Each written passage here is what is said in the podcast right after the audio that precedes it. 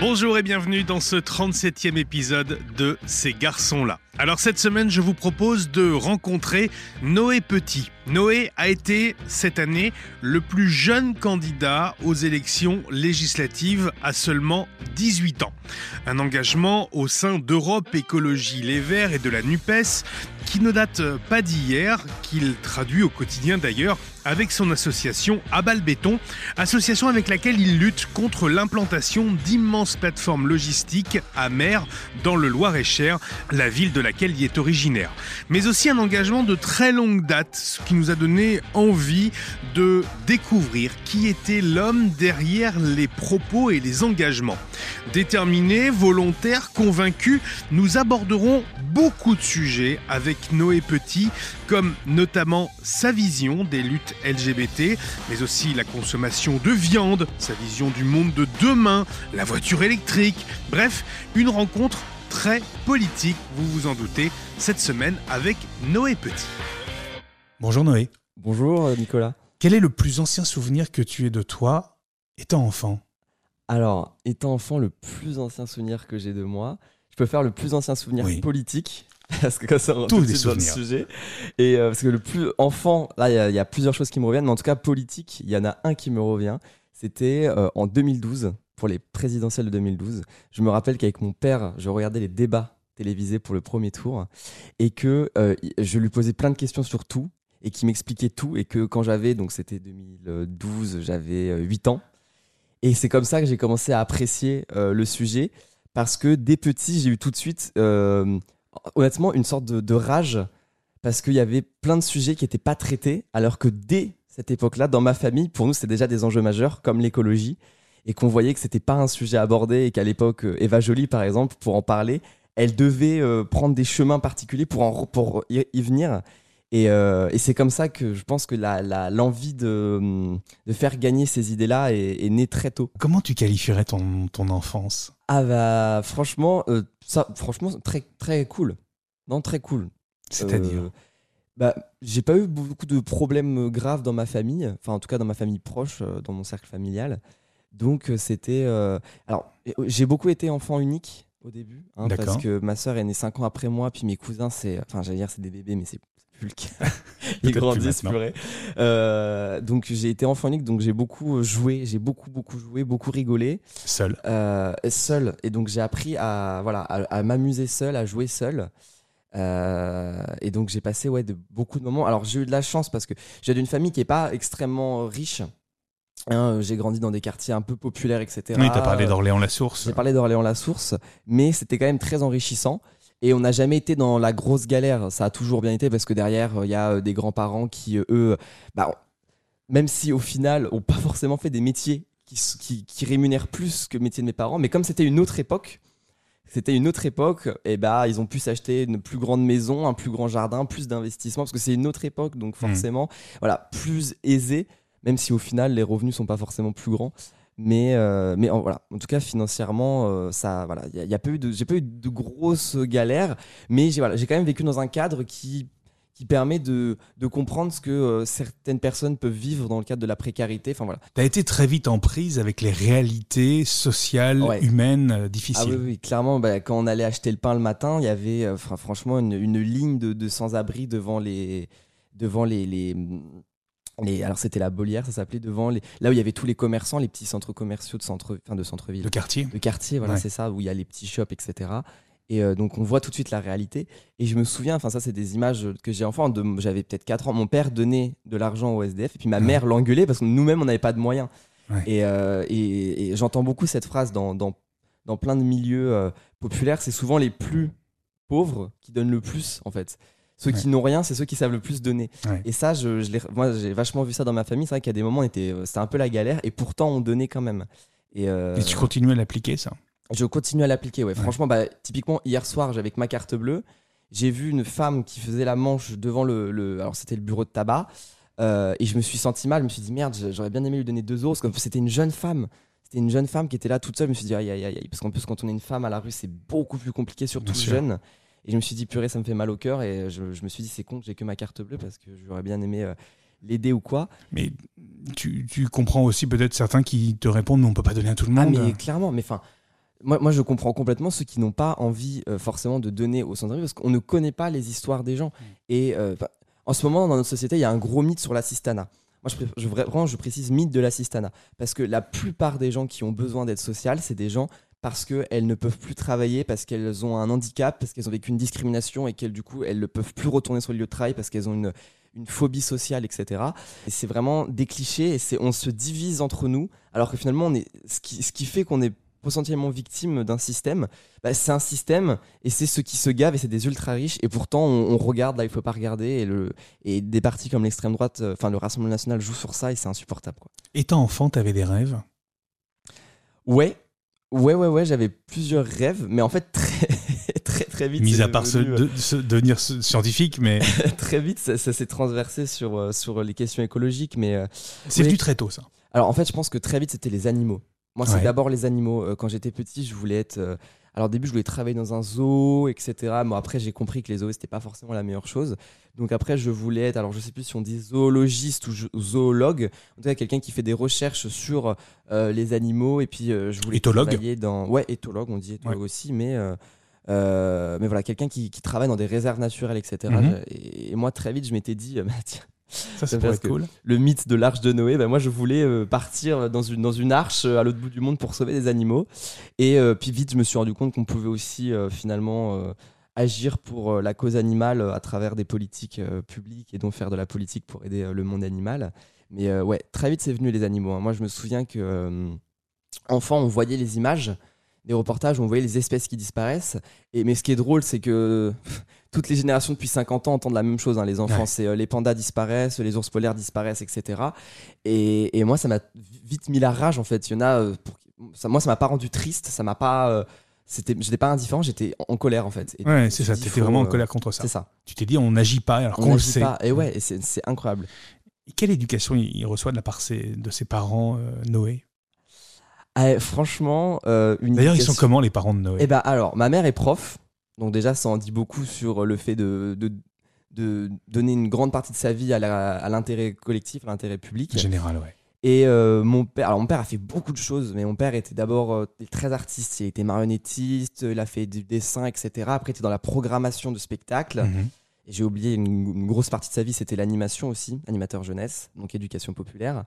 Et euh, actuellement, il travaille euh, dans, euh, dans un service de ressources humaines. Euh, et donc, voilà, toujours une Il y a eu vie beaucoup d'humanité autour de toi. Voilà, c'est ça. Toujours consacré aux autres, beaucoup d'humanité. Et donc, ça m'a aussi, ça m'a aussi permis de- d'avoir cette éducation. Et ce qu'en fait, ce qui est vachement intéressant aussi, c'est que mes parents sont très engagés sans forcément euh, s'en rendre compte et sans euh, que ce soit politique. C'est-à-dire que mes parents n'ont jamais mis un pied dans le politique, n'ont jamais mis un pied dans Oui, ils sont pas encartés. c'est ça, ils étaient. Alors en vrai, je mens parce que mon père a été encarté, mais enfin c'était vraiment euh, avant ma naissance, etc. Et puis il y a eu des moments où. euh, Où ils s'en est éloignés. ben, après, mon père a été, a été dans des syndicats, il a donné à des associations, mais j'ai jamais vu mon père vraiment euh, euh, partir à des réunions, revenir, faire euh, vraiment des grosses manifs, etc. Enfin, c'était pas vraiment, il n'était pas sur le front. Mes parents Mm. n'étaient pas sur le front.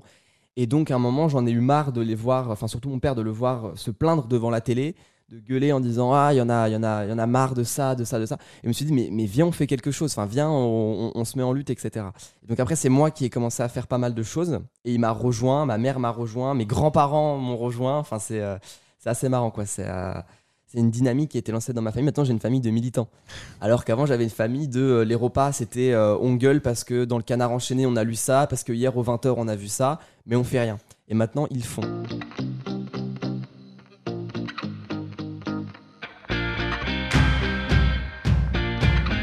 Alors justement, Noé, on va revenir sur ton engagement écologique et écologiste.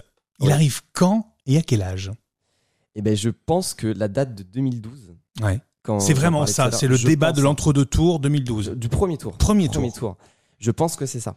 Je pense sincèrement que ça parce que c'est là où j'ai eu les, les premiers arguments politiques, notamment d'Eva Joly. Euh, alors maintenant, quand je réécoute, il y avait aussi Mélenchon, mais ça m'avait moins percuté à l'époque. Mais ouais, vraiment, je, je, je parle souvent d'Eva Joly parce que c'est les premiers souvenirs que j'ai de l'écologie politique. en Mm. fait. Euh, quand je- mes grands-parents, ça va être René Dumont quand ils m'en parlent, même s'ils n'avaient pas forcément voté pour eux ou quoi. Euh, bah, voilà. Moi, c'est Eva Joly parce que je me souviens en fait de ce qu'elle disait. Son discours t'a t'a touché. Complètement. complètement. Ça a résonné en toi. Complètement. Parce que je, je me suis rendu compte de des, des- des choses un peu enfantines que je portais, Mhm. de voir euh, les animaux qui disparaissent dans des euh, reportages de, tu sais, les reportages de 5 minutes là sur Gulli, il y avait des choses comme ça quand j'étais petit. Et, euh, et de voir, je sais pas moi, mais euh, des, des projets de, de déboisement, des, des, des lotissements qui se construisent sur des endroits où autrefois il y avait des parcs, etc. Et dans ma tête, c'était des choses où on pouvait rien faire parce que c'était bah, c'était la, la, la vie, quoi. Enfin, c'était un, regard un peu enfantin. Je me disais, Ah, c'est triste de voir la nature qui recule, etc. Mais je, je me rendais pas forcément compte que. En plus, à l'époque, on parlait pas de climat. On parlait vrai. pas de dérèglement climatique. Moi, je voyais juste une réalité et je me disais, bon, bah tant pis.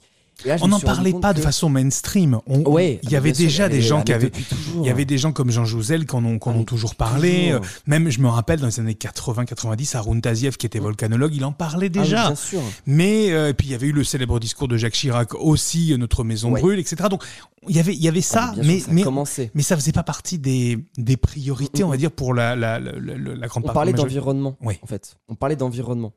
Et donc, euh, et d'ailleurs, moi, c'est un terme que je déteste, hein, le terme d'environnement. Ah ouais On peut en reparler, mais parce qu'en fait, c'est hyper euh, égo, enfin, ethnocentre, enfin, c'est- Centré sur l'être humain. Ouais, c'est. Alors que toi, tu te vois plus dans la globalité. Mais parce que, en fait, en fait le terme environnement, et enfin, quand je dis que je le déteste, c'est que je déteste comment les gens l'utilisent.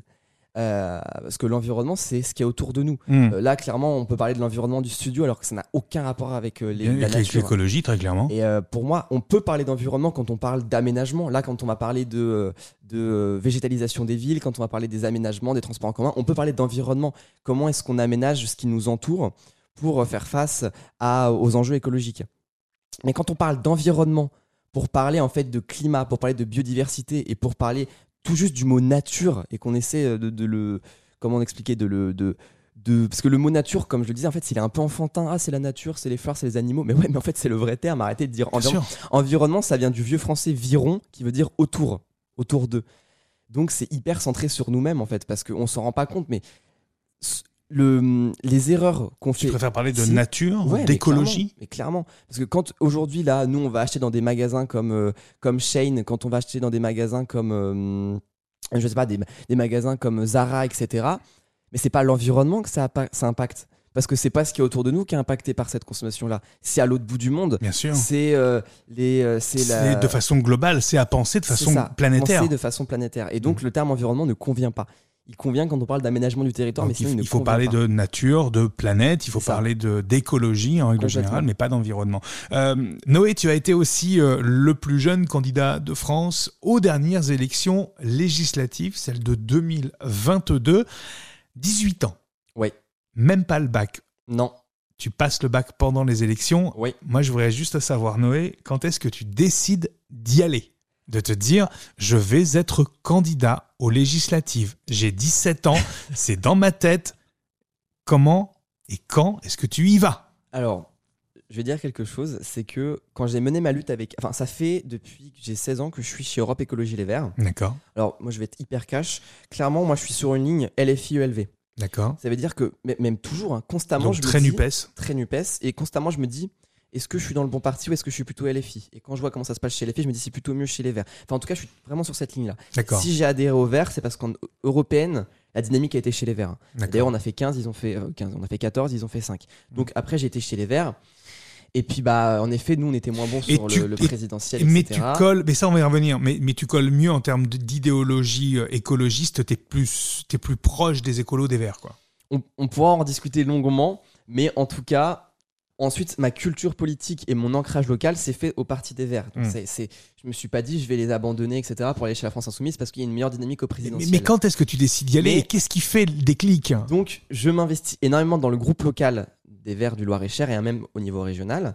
Et quand mes camarades voient comment ça se passe pour Abal Béton, parce que je fais un peu de plateau télé, je fais euh, des vidéos, des machins, etc., ils se disent bah, ça pourrait avoir de la gueule d'avoir Noé euh, candidat. Donc, on commence à venir me voir. On fait, Donc ça, euh, ça part d'un truc de pote au départ, hein. ça part, mais quand je dis bah, de potes, de, de, de, de pote du parti. de potes du parti, ouais, un petit. C'est comme ça que ça se passe chez nous. Ouais. Euh, c'est ch- chez les Verts, ce qui est assez cool, c'est que y a, y a- franchement, il n'y a pas beaucoup de requins. hein. Enfin, en tout cas, pas au niveau local. hein. Mm. C'est pas des gens qui veulent à tout prix une place, etc. Nanana. On, on s'arrange clairement. On n'est pas sur des gens qui, vont, qui viennent faire carrière politique. Ouais, ils viennent pas faire carrière politique. Après, s'il y en a un qui se dit, moi, je suis chaud, bah, on l'écoute et euh, voilà. Si, si quelqu'un est chaud, on va le faire. En tout cas, voilà. Donc, disons que j'étais pas dans, baigné dans un truc de requin où tout le monde voulait grignoter une place, etc. Il y a des gens qui m'ont dit, Bah écoute, euh, ça pourrait avoir de la gueule Si tu y allais. si tu y allais. Et au début, je m'étais dit quelque chose de cash. Je m'étais dit, moi, je veux bien y aller tant qu'il n'y a pas quelqu'un qui veut absolument y aller et qui prépare depuis Ouais. longtemps. Tu t'es dit, si je suis tout seul ou s'il n'y a pas de fight en interne, j'y vais. C'est ça. Et donc, on était deux à être un peu motivés pour y aller. Ouais. Et bah, démocratie, il y a eu un débat. On va dire que.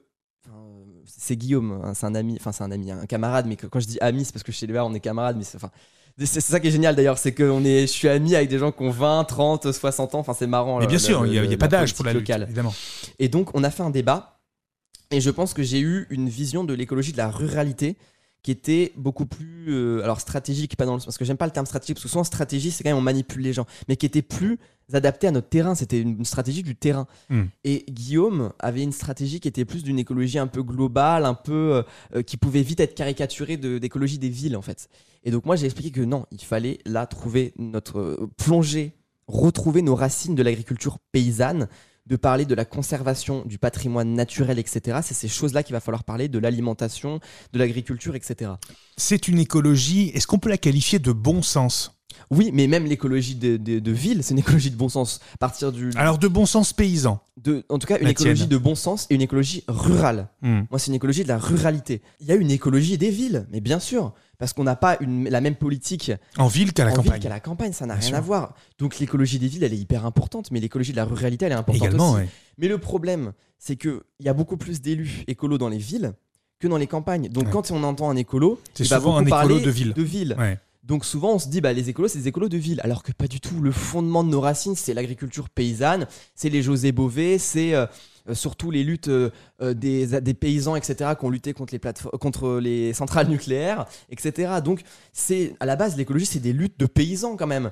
Et donc il y a cette culture de la ruralité qu'il faut venir affirmer. Et donc c'est ce que j'ai essayé de faire dans ce territoire-là. C'est ce que j'ai expliqué pendant le débat. À ce moment-là, j'ai un petit peu gagné le débat. Il y a eu un vote. Je me retrouve candidat pour la troisième circonscription du Loir-et-Cher de Europe Écologie Les Verts.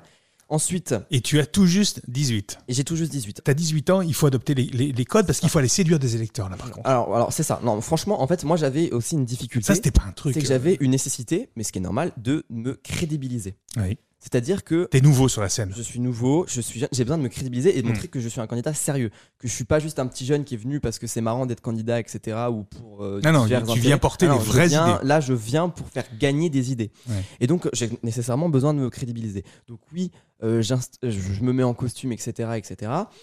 Euh, et en fait, moi, j'ai quand même une vision de la politique où justement, il faut qu'on arrête ces conneries-là de t'es un politicien, donc tu dois être super bien sapé, costume machin. Non. Normalement, qu'est-ce que c'est la démocratie? C'est des citoyens qui discutent entre eux et qui élisent après, pourquoi pas, des délégués pour les représenter dans Mm. les instances. Donc c'est pas censé être des, des, des, des espèces d'élites, etc. Sinon c'est une oligarchie, c'est plus une démocratie. Ouais, ouais. Et pourtant c'est ce qui se passe, hein, parce que c'est toujours les mêmes, du même milieu, un peu fortunés, qui se retrouvent toujours au pouvoir. Donc notre démocratie, elle se casse un peu la figure. Mais bon, il n'empêche que dans l'imaginaire collectif, c'est sûr que si j'arrive avec euh, mon jean et mon sweat à capuche, ça, Ça marche moins bien. Ça marche moins bien. Donc bon, c'est pas grave, je vais quand même adopter certains codes, etc. Je vais rester moi-même dans mon attitude. Alors le etc. costume, oui, mais, les baskets. Pas les chaussures. C'est marrant parce qu'il y a eu un vrai focus Ouais, dans la campagne sur, euh, sur tes chaussures. C'est une marque américaine, hein, Vans, euh, pour, Ouais. pour pas la citer. Elles sont à damier, euh, elles sont totalement euh, délavées en plus. Elles sont pas toutes jeunes. et acheter sur Vinted. En plus, donc, déjà en second main, mais ça on va y revenir, hein, parce qu'au quotidien, tu, tu, Oui, oui, oui, il y a oui. les idées, mais il y a aussi les actes hein, chez toi, hein, évidemment. Euh, et, et, et ça, ça, ça, reste, ça reste euh, une vraie image de marque. Mm. Euh, malheureusement, ça ne suffit pas. Il n'y a pas de second tour.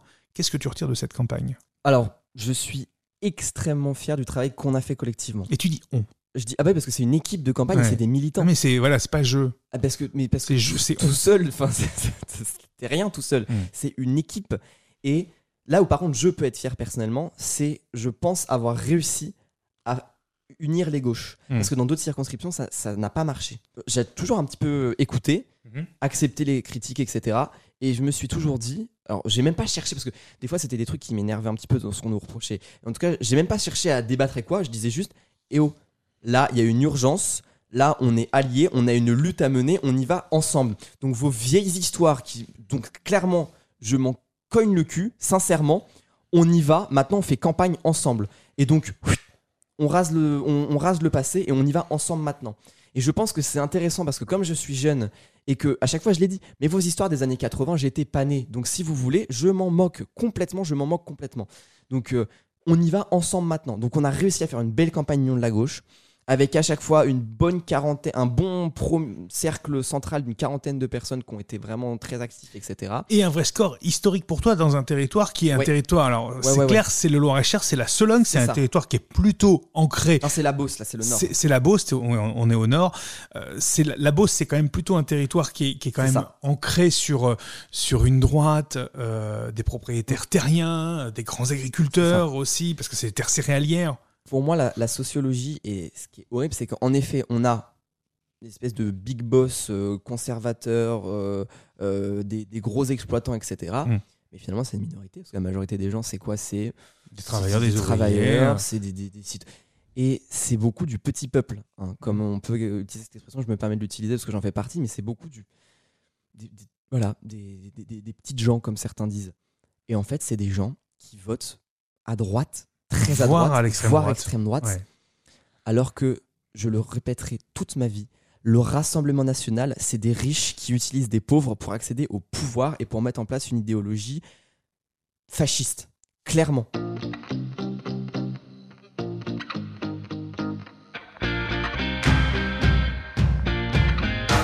Des mots, des idées. On a scruté ton feed Instagram, on a scruté également cette campagne, des idées, des questions aussi qu'on a à te poser et Oui. des réponses très claires, très simples, très précises, très courtes, courtes. de ta part. Le cannabis, Pour la légalisation, carrément. le bien-être animal, Ah ben, une des priorités, une des grandes priorités. la voiture électrique. Je pense qu'il faut. Je peux pas être pour ou contre. Il faut de tout, en fait. Je pense qu'il en faut. Mais de tout miser sur les voitures électriques, non. Mais il en faut. Des autocrates à l'Élysée. Stop. Stop. Le politique a-t-il encore du poids? Ah, c'est hyper intéressant. Je pense que populairement, de moins en moins, mais dans l'institution, de plus en plus et trop. Est-ce que c'est pas l'industrie qui a gagné Est-ce que c'est pas la finance qui a gagné mais oui. derrière le politique? Mais bien sûr. Mais bien sûr, aujourd'hui, on a des entreprises multinationales qui ont plus de pouvoir que notre État. C'est-à-dire que on laisse s'implanter des entreprises qui ne payent même pas leurs impôts, qui aujourd'hui ont plus de pouvoir que nous. Et c'est dangereux, inquiétant. Surtout quand on connaît les situations géopolitiques actuelles. Le crop top à l'Élysée. Oui Est-ce qu'il faut raconter l'anecdote? Bien Je sûr. peux la- Je peux la raconter Bien sûr, Alors- Euh, évidemment. Emmanuel Macron avait fait euh, une, une intervention qui était euh, alors, assez dégueulasse sur euh, le fait que le croc-top n'était pas une tenue républicaine. Et on avait entendu des commentaires en disant que euh, les filles, fallait qu'elles arrêtent de mettre des croc-tops parce que ça allait déranger les garçons, etc. Et moi, ça m'avait mis en colère d'entendre ça. Ça m'avait mis en colère. Parce que, en fait, on était en train de, de, de, de- de prendre part et de justifier ah oui oui non, mais si euh, les, les- les jeunes hommes sont des gros pervers il faut l'accepter il faut euh, c'est aux femmes de se cacher. Ça m'a dégoûté clairement. Et donc j'ai essayé de rentrer à l'Elysée en croc top Et est-ce qu'on peut rentrer en crop top à et l'Élysée bah alors on ne peut pas rentrer à l'Elysée sans inviter donc je me suis fait évidemment un peu arrêter par la police mais enfin c'était pas- c'était une espèce d'action surtout pour euh, pour euh, Mais cette question, est-ce que, est-ce que ma tenue était assez républicaine pour ça. rentrer dans ta baraque, Emmanuel Macron? C'était ça. hein. c'était ça mon truc et ça avait fait un petit peu réagir et j'étais plutôt content parce Bien que sûr. Bon, euh, les, les policiers avaient été euh, très très très cool. Hein. Je me suis pas fait euh, plaquer ni rien. Ils m'ont juste dit euh, non, monsieur, par contre, vous, vous rentrez pas. Enfin, vous- Ils m'ont demandé si j'avais un carton d'invitation. Je fais euh, non non non machin. Donc bref, c'était juste histoire de Mm. montrer que. Alors moi, je suis pas une femme, je suis pas dans une minorité euh, de genre ou quoi, mais que un homme, voilà, qui est quand même éveillé sur ces questions-là, ne peut ne pas accepter qu'on tienne de tels propos sur euh, les tenues des femmes. C'est les femmes qui choisissent la tenue qu'elles veulent tenir, qu'elles veulent porter. Si c'est une tenue très couverte ou que ce soit une tenue très courte, si c'est une tenue qui est complètement euh, religieuse ou que pas du tout, c'est Donc le voile intégral faire le choix. Liberté du choix. Liberté du choix. Mm. Parce que moi, moi, le discours qui me rend fou, c'est on va interdire aux femmes le port du voile parce qu'elles sont forcées de le porter. Bah non. Alors, oui, il y a des femmes qui sont portées de mettre le voile. Ils sont forcés de me. Clairement. Oui. Non, mais faut, faut dire les choses. Il y, a un- il y a une vraie question sur ça. Mais qu'est-ce qu'il y a de pire entre Mais on peut pas savoir entre un cadre familial qui impose le port du voile ou une société entière qui l'interdit. qui l'interdit. Voilà, moi je pense que le, le- le débat c'est l'éducation, mais c'est c'est- forcément c'est plus long parce que prendre une mesure comme ça, on la vote, on interdit le port du voile, mais c'est c'est direct, c'est cash.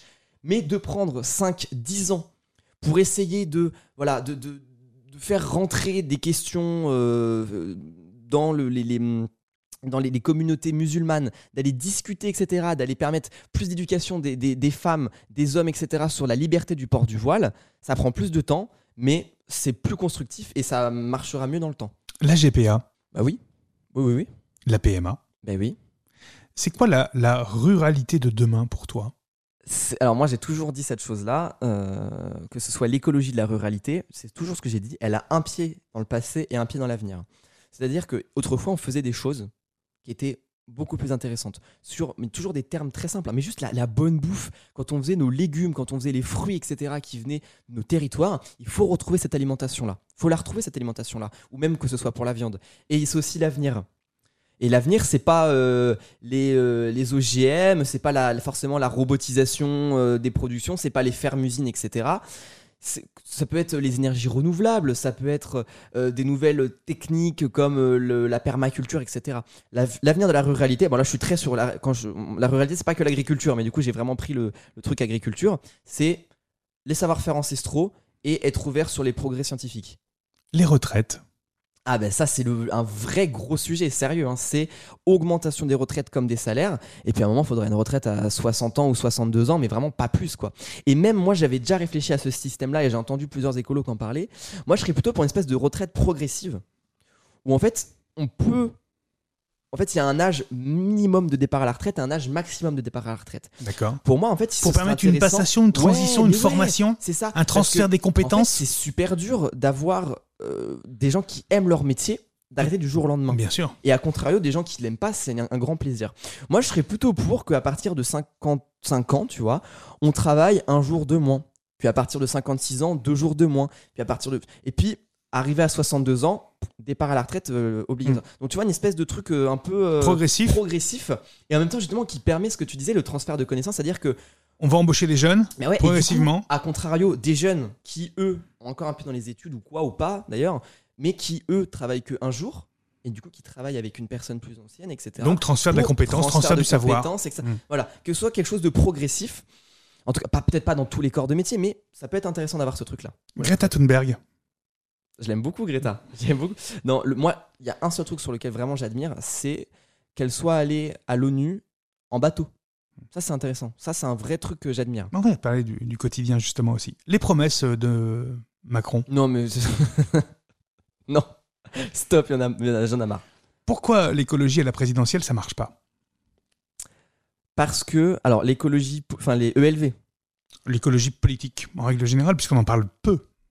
Parce que l'écologie politique, il y a sin- sincèrement un seul parti qui arrive à avoir des vraies propositions, c'est Europe Écologie Les Verts. Alors pourquoi ça marche pas? Après, ça a été la NUPES et puis les Insoumis, les communistes, en ont beaucoup parlé, mais ça ne marche pas parce que moi, mon propre parti, et je milite pour ça, Mhm. on est un parti où on, a, on est très fort sur le local, on est très très fort pour mener des dynamiques citoyennes dans les territoires, mais on n'arrive pas à gagner des présidentielles. Pourquoi? Et c'est moi aussi pour ça que je suis dans ce parti-là. C'est qu'on est un parti citoyen où il n'y a pas de leader. Il n'y a pas de leader, il n'y a pas de chef. Ça, ne, ça, ne tourne, ça tourne autour d'une structure politique et ça ne tourne pas autour d'individus. Hmm. Et donc, on n'arrive pas à faire émerger une personnalité qui est dans le débat public depuis 20 ans et qu'on arrive à faire mener au présidentiel. Alors, du coup, on s'était retiré pour ça en 2012. On a vu ce que ça a donné. On s'est com- complètement effacé du paysage politique. À un moment, on s'est dit en, 2000 en 2022, on veut être là. Euh, J'ai dit 2012, pardon, je crois que je me suis trompé. Je voulais dire 2017. hein. Oui. Il n'y avait pas de candidat écolo. Donc en 2022, on a voulu revenir en force. Mais ça ne marche pas parce que la gauche, elle est divisée. Elle est divisée. Et moi, j'ai plein de potes qui sont très ELV, qui ont voté Mélenchon. Et je leur en veux pas du tout. Je leur en veux pas du tout. Même moi, clairement, j'ai fait campagne pour Jadot, etc. Je me suis dit, là, je, je vais voter Mélenchon, je vais voter Mélenchon ou Jadot. Enfin, au final, de toute façon, Mélenchon ne va pas gagner, Jadot ne va pas gagner. Enfin, on, est dans un, on est paumé, quoi. Donc la dynamique. T'aurais voulu quoi Un candidat unique Union à de la gauche. Union de la gauche. C'était ça pour toi la clé Clairement. La place des LGBT. Moi, je suis très très ouvert sur les questions euh, de sexualité et de genre. Et surtout, moi, j'aime beaucoup le terme de fluidité de genre. C'est-à-dire Parce que euh, moi, je quand Qu'est-ce qui te séduit dans cette notion de la fluidité du genre? Quand Rousseau dit que crève le patriarcat, j'adore ce terme-là parce que euh, pour moi, le patriarcat c'est la pire chose. Et même moi, en tant qu'homme, j'ai subi le patriarcat Ah parce ouais? que je suis assez, euh, je suis un petit peu efféminé. Tu vois, dans ma façon d'être avec les gens, parce que je suis ami avec beaucoup de filles aussi. C'est, mon- Ouais. j'ai, j'ai- je, je sais pas pourquoi j'ai toujours été pote avec beaucoup de filles. Donc tu sais, je suis beaucoup dans les trucs de, euh, on sort, on rigole, on machin, etc. On se fait remarquer, on rigole comme des, comme donc, des, comme t'as- des bêtes. T'as subi une discrimination Eh, en ça, disant mais si ça se trouve il est. Eh ben, c'est combien de fois j'ai entendu le terme PD Mais incroyable. Et on entend ces termes-là. Et Et la viril... le terme, la virilité. Ouais. On me dit- on m'a dit, mais toi, t'es pas un vrai mec parce que t'es pas viril. C'est quoi être viril? C'est- mais c'est. C'est quoi être viril? C'est. ouais. Et voilà question. la question que je te pose c'est quoi être viril? c'est des trucs comme ça. Et. Et cette espèce de pression, et puis moi je l'ai vu entre les. entre Mais c'est-à-dire que mais t'en as, as- souffert de ça? Euh, Enfin je veux dire. euh, hein. Alors pas profondément, c'est Ouais. pas, une, une- c'est pas un truc qui m'a Parce détruit. mais- qu'au-delà de tout ça, je pense qu'on on s'en fout de savoir avec qui tu couches. Mais ouais, c'est ça, mais complètement. Et, et, d'avoir cette espèce de truc euh, toxique Mm. sur le patriarcat, sur un homme, ça doit être euh, viril, ça doit faire euh, machin, ça doit faire du sport, etc. Pas forcément. Et toi, tu serais, tu serais pour pouvoir dire on est fluide entre les. Ah, mais ouais, on peut être Tu fluide entre les genres. Tu t'es, toi, Ah. toi, tu t'es, à des moments, tu t'es posé des questions, tu t'as, Pas- t'as réfléchi non, sur ça, pas non? trop parce que je, enfin moi, je, Toi, tu t'es senti considère, garçon. homme, etc. Il y a pas de, pour Homme moi c'est assez clair. Voilà. Mais je, je ne, je- j'aime bien aussi les questions de fluidité de genre, tu vois. Ouais. J'aime bien, euh, tu vois, euh, bah, par exemple, tu vois la question des croc tops, des tenues comme ça. Ouais. Moi, j'ai- j'aime Toi, bien tu le portes, tu, puisse- tu le ferais, toi, tu- au quotidien, tu porterais? Bah, je trouve que ça me va bien, tu vois. On ira voir sur ton mes- Instagram. non, mais tout- tu vois, toutes mes copines, elles m'ont dit, purée, euh, tu le portes bien comme. Mais tu vois, ces questions-là de, mais de fluidité de genre, c'est intéressant quand même. Et je trouve que c'est c'est dommage là d'être très très focus sur il y a des hommes et il y a des femmes, etc. Enfin, ouais, moi je trouve que la fluidité de genre c'est quelque chose qui est intéressant. Comment Noé va à la fac chaque matin Train et tram. Les deux. Les- Tu combines. les deux. Mais les deux parce que la fac est un peu loin de la gare. Noé mange-t-il de la viande? Ouais, ouais, ouais, ça c'est un vrai sujet qui est assez intéressant. Euh, moi, je pense qu'il faut tout faire pour permettre aux personnes végétariennes de pouvoir ne plus manger de viande, que ce soit dans les cantines, elles le etc. Et je suis pas du tout pour imposer un régime végétarien. Par contre, il faut sincèrement, et c'est primordial, qu'on mange deux à trois fois moins de viande tous et toutes. Sincèrement. Alors, c'est quoi la solution? C'est moins de viande, mais mieux de Eh viande ben, clairement, moins de viande, mais mieux de viande. C'est ce qu'a fait ma famille et c'est ce que je fais personnellement. T'as réussi à les convaincre? Ouais, ouais, ouais, ouais, ouais. Alors, mes parents sont du coup plutôt, quand je l'avais déjà dit, hein, très à gauche, etc. De plus en plus écolo, mais pas forcément dans notre mode de vie, en fait. Et C'est-à-dire? C'est dans les, les modes de transport le euh, transport, beaucoup. Alors après, c'est un peu mon père a un certain handicap, donc forcément toujours prendre la voiture parce que faire euh, même faire euh, 100 mètres à pied, c'est un peu compliqué des fois. Hmm. Donc, mais voilà, même, même ma mère des fois quand je je- quand je la vois aller à la pharmacie qui est à 500 mètres en voiture, je dis mais prends le vélo. Donc de plus en plus elle le fait, etc. Mais elle va au boulot euh, en voiture, alors qu'en vrai elle pourrait peut-être un peu prendre le train quand même. Euh, et euh, voilà que ce soit aussi sur la consommation de viande. Parce que mon père est très, euh, très ouvert, très. euh, Mais il a envie de bien manger quand même. mais il, Il a a, envie de ce se faire côté plaisir un avec- peu où, euh, du coup, il le tourne sur le ton de l'humour. Il fait oui, bon bah voilà, moi je mange de la viande, voilà, voilà. Alors qu'il est pas du tout comme ça. c'est- Il, il- a- mais tu vois, on sent n'empêche qu'il y a, on, est- on est un peu endoctriné hein, sur Ouais. ça. C'est euh, Oui, parce que ça reste des combats de dont on a viande, beaucoup euh, parlé, voilà. mais qui, qui font pas l'essentiel de l'écologie Ouais, ouais, ouais, finalement. ouais, ouais, ouais, ouais, clairement.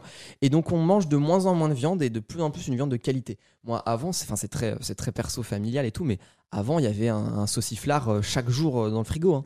Et chaque, euh, à chaque fois qu'on rentrait du boulot ou de l'école, c'était goûter petite rondelle de sauciflard. hein. Ah ouais? Ah, mais vraiment, ouais, ouais, ouais, ouais, ouais. Et puis, On vit bien dans le Loir-et-Cher. hein. ah, on vit, bah ouais, ouais, ouais. et là, de moins en moins. Le sifflard, c'est vraiment euh, une fois par mois euh, ou le week-end quand il y a du monde à la maison. Et puis avant, c'était la simplicité. C'était on rentre de l'école, on ouvre le jambon, les pâtes et on fait à bouffer. Maintenant, c'est plus ça. Maintenant, c'est euh, fait tofu, falafel, c'est plein. Et en fait, moi, c'est un truc qui me rend fou, hein, mais c'est les viandes, il y en a 5. Les viandes, globalement, 3-4, Ouais. 1, 4, 5. Mouton, poulet. Euh, euh, mais même, eh, honnêtement, c'est porc, poulet, bœuf, Ouais. clairement. ouais. Après, bon, il y a un peu lapin, euh, mouton. Mouton et volaille, quoi. Ouais, voilà. Mais les 3-4 principales viandes, bah, il y en a 3-4. Mais les solutions alternatives, il y en a des centaines en fait. Et quand tu commences à t'ouvrir à d'autres trucs, tu t'ouvres à des portes gastronomiques incroyables. Et en fait, tu manges beaucoup mieux et beaucoup plus de choses. Tu cuisines? Et ah ouais, ouais, ouais. Moi, j'aime beaucoup la cuisine. Ah, C'est vrai? Ouais, ouais. euh, à un moment, je, me tâtais à être cuisinier quand j'étais plus jeune, mais euh, Ah, quand même. ouais, ouais. Non, j'aime bien la cuisine. Ma, ma grand-mère m'a bien appris à cuisiner, et euh, et donc je me suis ouvert à des portes incroyables en fait. Et ceux qui disent euh, ouais, ils veulent nous interdire euh, manger, euh, on, on pourra plus rien manger, mais bah man- mangez moins de viande et voyez à quoi vous allez vous ouvrir, les gars. Sincèrement, sincèrement. Noé fait ses courses où pour s'acheter des vêtements? Alors, ressourcerie principalement. Ouais. Et ah, je, vais être très, je vais être très clair. Au collège, je m'habillais beaucoup chez Bisbee. Le magasin. Bisbee. C'est vachement mon style. Ouais. Et ben, en fait, c'est quand même de la fast fashion. La, fast- la, la fast fashion. Ouais. Donc maintenant, ressourcerie, hein. c'est clair. Et puis en fait, je pouvais y aller que pendant les soldes parce que ça reste cher, etc. Et j'ai commencé, alors c'est ce qu'on on parlait tout à l'heure. En fait, moi j'ai commencé à aller chez Emmaüs et je me sentais quand même mal à l'aise parce que Emmaüs, le but c'est quand même de pouvoir habiller des gens qui n'ont pas du tout les moyens de s'habiller. Alors moi j'ai peu de moyens quand même pour m'habiller, mais clairement si je veux m'acheter un jean et un t-shirt, euh, j'appelle ma grand-mère, je demande à ma mère, elle me file 20 balles et je vais me faire mes, mes petites soldes quoi. Mais je me suis dit, je vais chez Emmaüs, je fouille pour trouver les meilleurs sapes, etc. Et je me dis, ça me met mal à l'aise quand même de prendre. Tu te dis c'est pas pour moi parce Ben, qu'il y en a peut-être qui en ont Mais plus il y en a peut-être besoin. qui en ont plus besoin que ouais, moi, ouais, donc ça me met mal à Et là, je, re- je découvre les ressourceries quand même. Parce que les ressourceries, c'est d'abord une démarche écologique. Et ensuite une et démarche ensuite, que sociale et c'est social, financière. alors que Emmaüs, c'est d'abord euh, Social. social. mais c'est quand même une démarche écologique. Donc en fait, c'est la même chose, mais bon, voilà. Euh, Il y en a un qui est écologique et social et l'autre qui est social et écologique. Et donc je me suis senti plus à l'aise dans une ressourcerie parce que c'est fait pour ça. C'est peu importe ton milieu, tu viens pour t'habiller de façon plus éthique, euh, plus, euh, ouais, enfin plus écolo et, te, et, re- et recycler, faire de la seconde main, etc. Donc là, quasiment tout ce que je porte en ce moment, c'est de la seconde main. La chemise sur moi, c'est de la friperie. Le petit pantalon, on, on- on dirait, hein, c'est un beau pantalon de costume, etc. Mais je l'ai Oui. acheté à 2 euros dans une ressourcerie. Ah ouais. Et j'adore ça. Et il y a un truc que je fais tout le temps en ce moment, c'est je mets des plutôt des, enfin moi ce que je trouve des belles tenues parce que c'est à mon goût.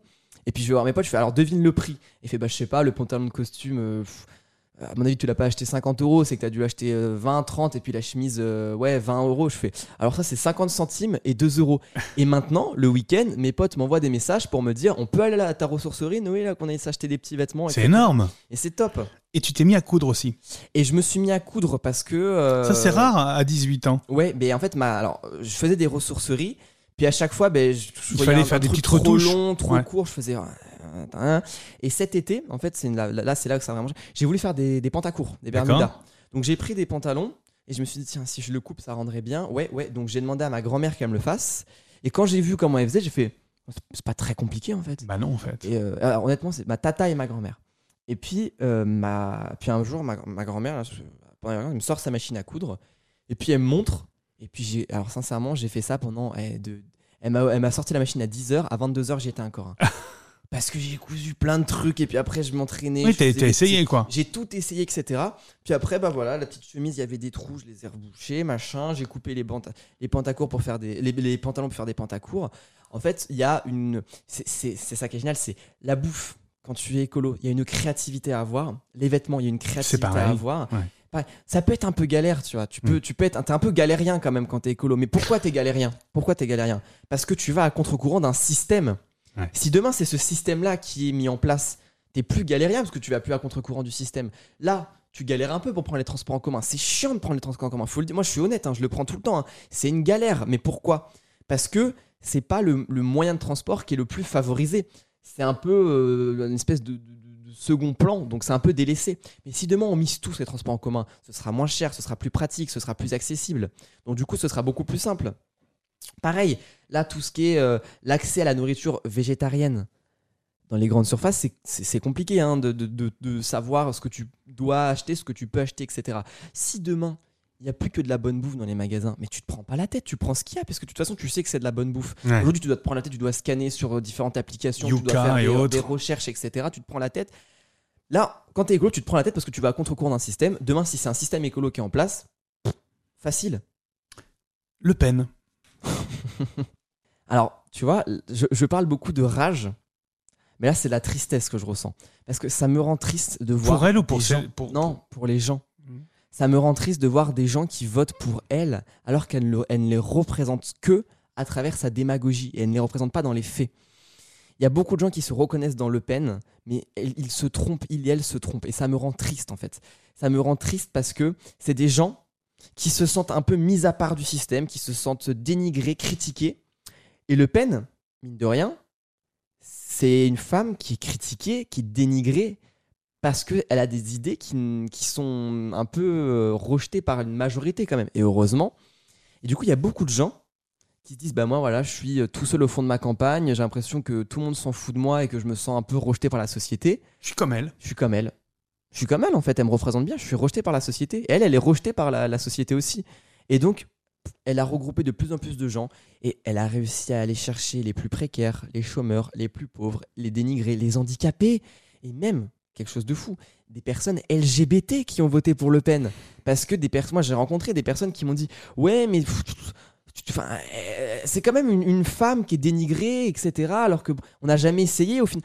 Tu penses que beaucoup votent pour elle par mimétisme? Mais ouais, un petit peu. Et, et, ça me fait mal au cœur parce qu'ils se trompent. Ils se trompent. Il et elle se trompent.